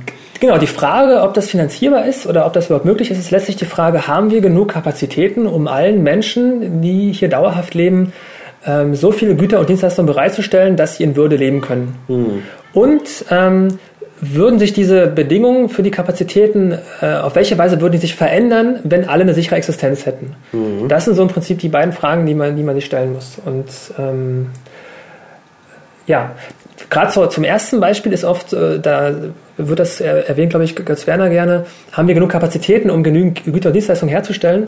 Da erwähnt er gerne die, äh, die Währungsunion, als dann 1990 die DDR die D-Mark bekommen hat und dann mhm. von heute auf morgen ähm, die Läden im Osten gefüllt waren mit Produkten, die vorrangig natürlich im Westen hergestellt waren, die ganzen Westprodukte. Mhm. Das heißt also, in binnen kürzester Zeit war, äh, war Westdeutschland fähig, 17 Millionen Menschen zusätzlich zu versorgen. Also das ist eigentlich, äh, kann man so ein greifbares Beispiel, wie, wie, wie effektiv das ist letztlich. Also, mhm. dass also da eine Kapazität offenbar heute nicht mangelt. Und die Frage wäre eben, verbessern sich die Kapazitäten mit einer, mit einer sicheren Existenz oder verschlechtern die sich? Mhm. Ja. ja.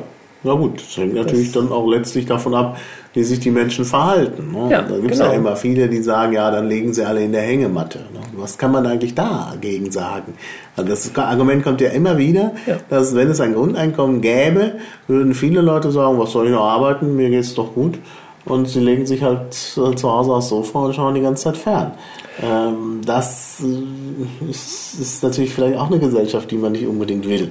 Ja, die Möglichkeit äh, besteht, das ist wahr. Und, ähm, aber die Frage ist, ob es wahrscheinlich ist. Und man kann ja schon heute mh, beobachten oder sich mal fragen, also das Grundeinkommen soll ja die Existenz sichern und äh, die Teilhabe sichern, aber es soll eben äh, nicht viel höher sein als das. Mhm. Also es soll, also okay, es gibt, die, die Zahlen kreisen da von 800 bis 1000 Euro. Wenn das, äh, vielleicht auch 1500 bei Gott Werner da irgendwann, ähm, wenn das so wäre, dass das eine Mehrheit der Bevölkerung tun würde, dann müssten, müssen wir heute schon beobachten, dass Menschen, die 1000 Euro verdienen, genau mit dem 1000 Euro den Stift fallen lassen, nach Hause gehen und sich vor den Fernseher setzen. Mhm. Offenbar tun das wenige. Offenbar. Ja. Und, und wenn das auch, wenn das heute alle tun, das können schon heute alle tun. Alle Menschen können sich entscheiden, heute nur so viel zu verdienen, dass sie eben auf dieses geringe Niveau kommen. Und wenn das alle tun würden, dann hätte der Staat keine Einkommensteuereinnahmen mehr. Mhm. Also ähm, ja. offenbar geschieht das nicht. Die Gefahr ist heute schon da, ja. sie, sie tritt nicht ein. Und ähm, ja, die Frage ist, warum sollte das mit, einer, mit dem Grundeinkommen anders sein? Ja, genau. Naja, naja gut. Könnte aber trotzdem sein, dass mehr Leute äh, aussteigen und ja. dass das dann wieder wirtschaftliche Folgen hat. Das ist halt immer? Das ist also wirklich die Frage nach dem Menschenbild. Und da kann man letztlich äh, nur klar sagen, wer aber wirklich die Befürchtung oder die Meinung hat, die Mehrheit der Menschen würde da aussteigen, der sollte gegen diesen Antrag stimmen. Mhm. Also das ist, ja. kann man nicht anders naja, sagen. Also ich bin ja der Meinung, dass man halt äh, so eine äh, wirklich sehr grundlegende Veränderung nicht also von heute auf morgen machen sollte, sondern eben langsam angehen sollte, damit man eben sieht, wie verändert sich die Situation und dann eben entsprechend darauf auch reagieren kann. Also von daher mhm. ja auch mein Vorschlag, dass man mal mit äh, gewissen Lockerungen äh, bei Hartz IV anfängt in Richtung Bedingungslosigkeit und dann sieht man, was passiert. Wenn da tatsächlich äh, unerwünschte Nebeneffekte auftreten, dann muss man halt überlegen, wie kann man denen begegnen. Ja? Und jetzt nicht von vornherein sagen, geht nicht oder so. Also man kann ja durchaus in die Richtung gehen. Und äh, ja, also ich, ich will jetzt nicht sagen, uh, there's no alternative, aber wie gesagt, die Alternativen, Selbstversorgungsgesellschaft und Vollbeschäftigungsgesellschaft, insbesondere durch staatliche Maßnahmen, mhm. die sind nicht wirklich äh, positiv. Also das sind alles Alternativen, die man entweder nicht kann, wie die Selbstversorgungsgesellschaft, ähm, oder eben nicht will, mhm. wie diese äh, staatlich finanzierte äh, Vollbeschäftigung, äh, die eben auch sehr teuer ist und sehr, sehr viel Zwang mit sich bringt. Also das also die Alternativen sind nicht rosig und deshalb ist das, scheint mir das hier ein guter Weg zu sein, mhm. in Richtung auf äh, ein Grundeinkommen äh, zu, äh, zuzusteuern. Jetzt gibt es noch eine Frage, die äh, ich stellen möchte. Wir reden die ganze Zeit über Grundeinkommen. Du hattest vorhin schon andere äh, Namen dafür genannt. Äh, was war das noch? Grundsicherung oder? Grundsicherung mhm. und das andere irgendwie solidarisches Bürgergeld mhm. oder so. Ähm, sind das äh, nur andere Namen oder gibt es da irgendwie auch äh, andere Konzepte oder warum gibt es überhaupt dieses unübersichtliche Feld mit den verschiedenen Bezeichnungen? Ja, ich vermute einfach deswegen, weil es verschiedene Ziele gibt, die die Leute dahinter haben halt. Nicht? Mhm. Also ähm, linksorientierte Leute, die dann eben vor allem den Reichtum verhindern wollen, ähm, die dann eben ein Modell haben mit einer hohen Einkommensteuer, mit vielleicht sogar einer Vermögensteuer, mit irgendeiner Millionärsabgabe, was man sich alles ausdenken kann. Und wiederum andere, das, das solidarische Bürgergeld von, äh, von Dieter Althaus, das ist der ehemalige thüringische Ministerpräsident, was sehr niedrig angesetzt ist. Vielleicht auch dadurch geschuldet, dass er eben ein, ein Tagespolitiker ist oder war damals und da sich vielleicht nicht zu weit aus dem Fenster lehnen konnte mit, mit einer Idee. Mhm. Ja, das sind so die Motivationen. Also deswegen ist es auch vielleicht eher entscheidend, auf die konkreten, auf die konkreten Features zu gucken, die diese Modelle mhm. haben. Und ähm, da eben vorneweg natürlich die Bedingungslosigkeit. Also soll es das geben, ähm, oder die andere, vielleicht noch wichtiger, die bei Bedingungslosigkeit teilt sich ja auf in, in Bereitschaft zu arbeiten oder aber auch ähm, die Bedingung zu erfüllen, nicht reich zu sein. Ja. Mhm. Also vorneweg halt die Bereitschaft zu arbeiten. Ist es theoretisch möglich, dass jemand 20 Jahre lang nur in der Hängematte liegt und nichts tut? Ja, nicht, dass man das jetzt will, aber ein Modell kann man daran messen, ob es diese, diesen Fall erlaubt. Und ähm, das ist für mich sozusagen die, die Abwesenheit vom Arbeitszwang. Und da, da fällt zum Beispiel das ähm, letzten, im letzten Jahr diskutierte Bürgergeld der FDP völlig raus. Also das haben die so ein bisschen auf der Grundeinkommenswelle vielleicht auch lanciert damals und meinten mhm. so, ja, wir fassen alle staatlichen Leistungen zusammen ähm, aber da war ganz klar halt drin, dass es Sanktionsmöglichkeiten geben soll, wenn jemand halt sich nicht, nicht so verhält, wie es ihm, wie es von ihm erwartet wird. Mhm. Ähm, ja, da sieht man, ja. die FDP ist auch für den starken Staat ja. und eben nur im Namen liberal und ja, Ja, die haben auch gerne argumentiert, es muss halt. Namen nicht mal. Dass der, nicht liberal. Gut, frei. der, der Spruch von Westerwelle war doch, wo der dann so populär war, ähm, äh, jemand, der arbeitet, muss mehr haben als jemand, der nicht arbeitet. Mhm. Und das ist, ist, das heißt, glaube ich, ein bisschen ähm, geschwurbelt heißt das Lohnabstandsgebot, also ein bisschen Fach, äh, der Fachbegriff dafür. Oh, ein Abstandsgebot. Genau. Äh, das ist ein Feature, was es auch das Grundeinkommen völlig mitbringen würde. Ja? Ja. Also es würde halt diesen festen Betrag immer haben und jeder, der verdient, kriegt das so oben drauf. Ja. Ähm, aber er hat das halt gesagt, natürlich ähm, vor dem Hintergrund, er will nicht, dass da Leute ohne Gegenleistung was erhalten und äh, deswegen dieser Arbeitszwang. Also das ist ein wichtiges Feature. Eigentlich für mich so das, das, der Knackpunkt letztlich irgendwie. Wenn wir, wenn wir eine Situation haben, wo, wo Menschen ähm, ohne einen Zwang zu arbeiten äh, ein Einkommen bekommen, dann sind wir schon eigentlich einen weiten Schritt in die Richtung gegangen. Also ohne, ohne verpflichtet sein zu arbeiten zu müssen, meine ich. Ähm, ja, dann halt das andere, die andere Frage, muss man arm sein dafür? Bedürftigkeit, Bedürftigkeitsprüfung. Wenn man, wenn man dieses, dieses Feature hat, also das ist, glaube ich, das Modell, eigentlich die meisten einkommensteuerbasierten Modelle äh, haben das zum Hintergrund, dass sie halt sagen, ähm, klar, wenn ich, wenn ich das mit der Einkommensteuer finanziere, also gerade mit einer negativen Einkommensteuer, also die Einkommensteuer nur vom Staat bekomme, wenn ich arm bin, dann muss der Staat natürlich, Staat natürlich wissen, was ich verdiene. Und der Staat, ähm, und ich muss auch. Ja, weiß er ja eh. Also ich meine, die Mhm. Leute machen Einkommensteuern, Einkommensteuererklärungen. Und dann, also man kann natürlich darüber nachdenken, sowas abzuschaffen. Aber Okay. in, im Moment ist es so, äh, dass es das gibt und das auch klaglos hingenommen wird, äh, dass, dass die Menschen Einkommensteuererklärungen machen. Es käme jetzt dazu, dass noch mehr Menschen sozusagen Mhm. Einkommensteuererklärungen machen, eben auch Leute, die wenig Geld verdienen oder gar nichts verdienen, weil die dann was rausbekommen. Ich hasse verwechselt, das stimmt. Es geht eigentlich um die Bedürftigkeit, also darum, ob ich irgendwie ähm, ein Vermögen habe oder irgendwie, ob ich das überhaupt brauche. Das meine ich mit Bedürftigkeit. Also Ja.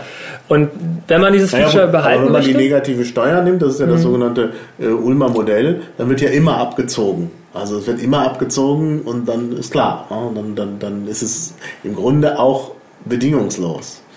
Wird halt ein bestimmter Ja. Betrag immer abgezogen Und du von musst den dann- Steuern und am Ende, also man kriegt halt dann am Ende Ja. was raus, wenn man wenig verdient und wenn man gar nichts verdient, kriegt man eben alles raus. Mhm. Nur die müssen halt alle Steuererklärungen machen. Sodass natürlich dann auch äh, mit Kindern, weiß ich jetzt nicht, wie das dann geregelt sein soll, äh, dann muss man wahrscheinlich für die eine Steuererklärung machen. Aber das ist äh, organisatorisch, glaube ich, nicht der große Aufwand. Denn äh, äh, es gibt ja inzwischen die äh, unschöne Steuernummer, also sowieso alle von Geburt erfasst. Und dann muss halt ausgezahlt werden an alle. Und gewisse Leute äh, sagen dann, nee, ich habe schon genug äh, und dann kriegen sie von der Steuer abgezogen. Und natürlich Leute, die betrügen, die wird man dann irgendwie ranbekommen, klar. Ja. Das ist ja jetzt auch schon so.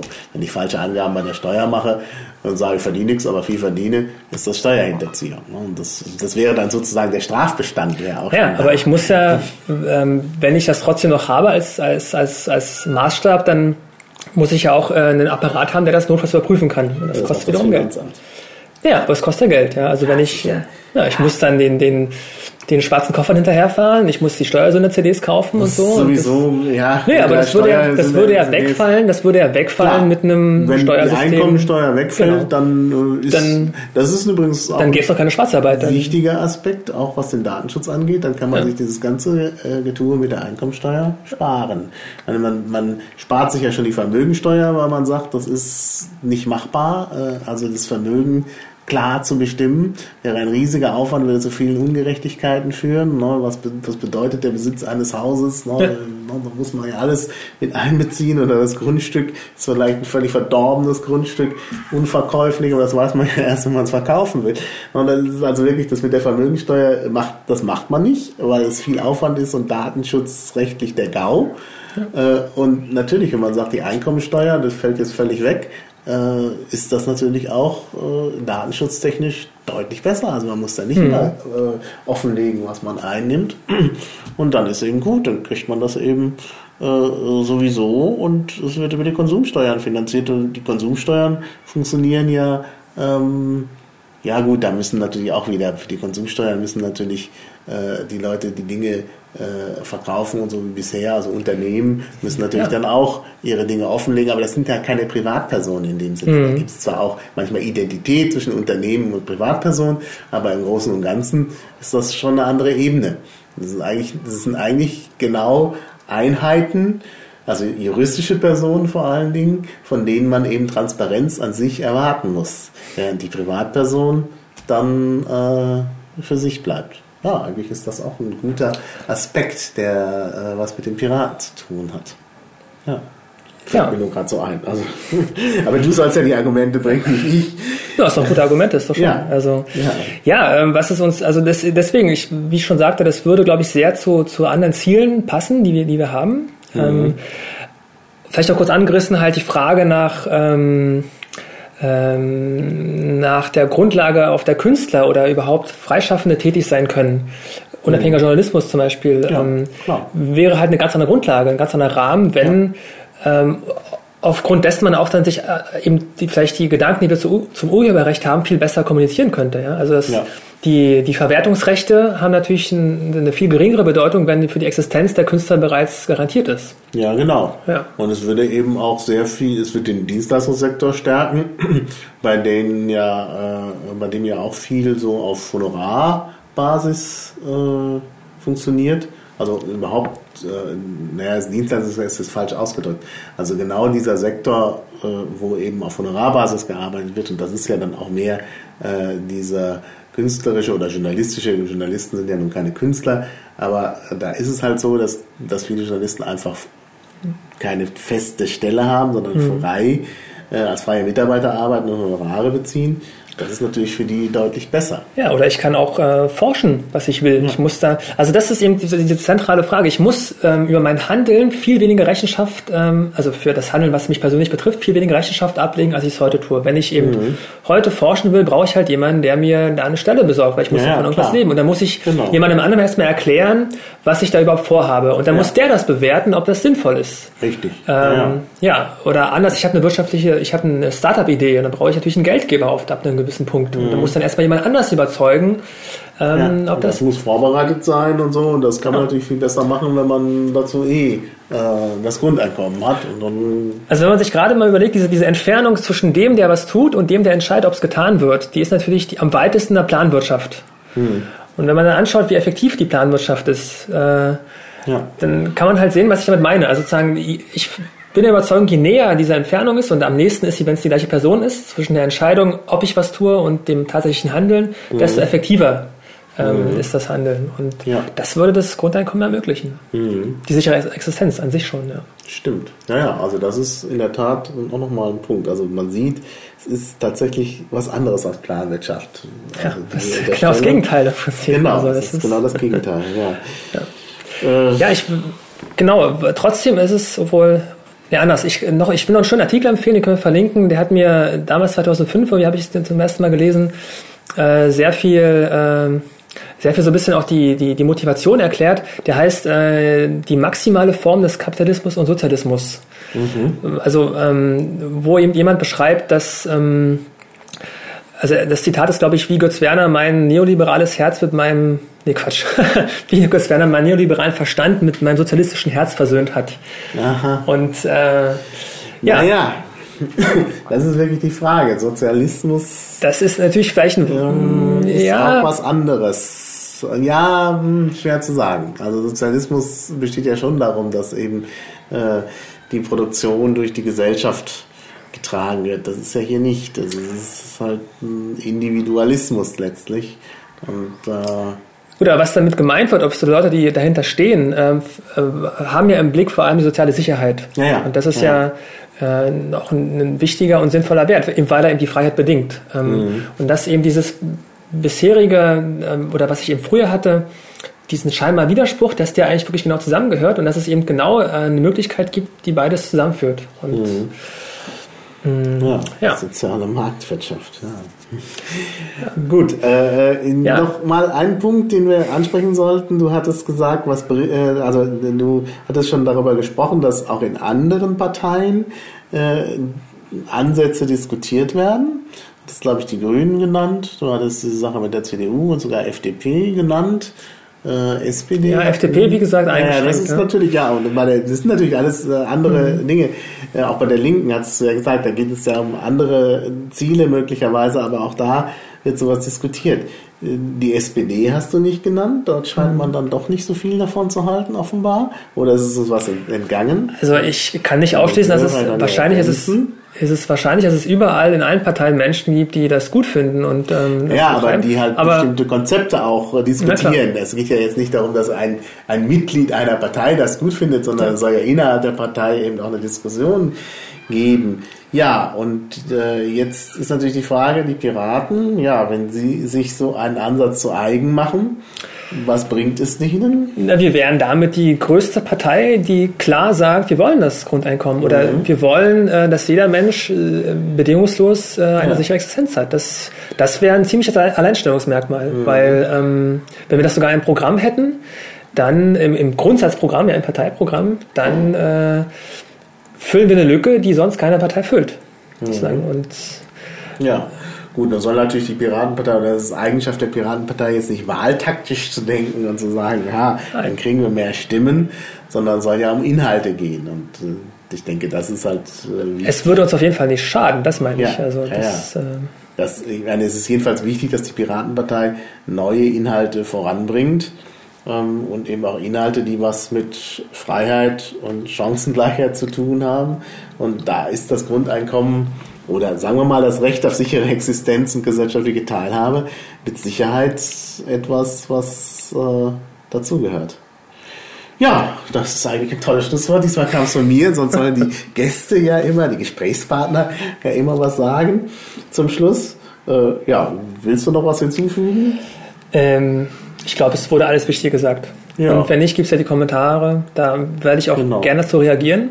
Ja. Also, bislang sind die ein bisschen, ein bisschen verwaist, glaube ich, oder? Ist das nur mein Eindruck? Ich weiß nicht. Nee, also es gibt, Gut, es gibt Kommentare, es gibt sehr, leider sehr wenig Kommentare.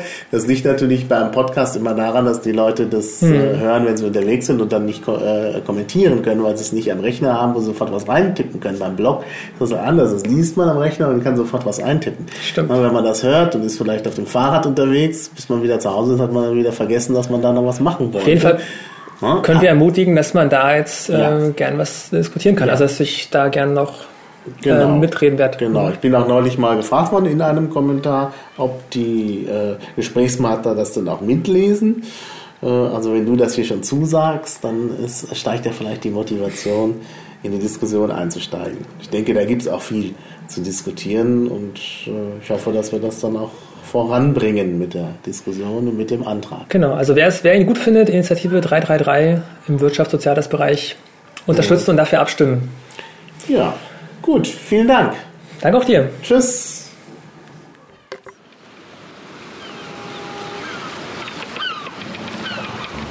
Auf Wiederhören. Bis zum nächsten Klabautercast.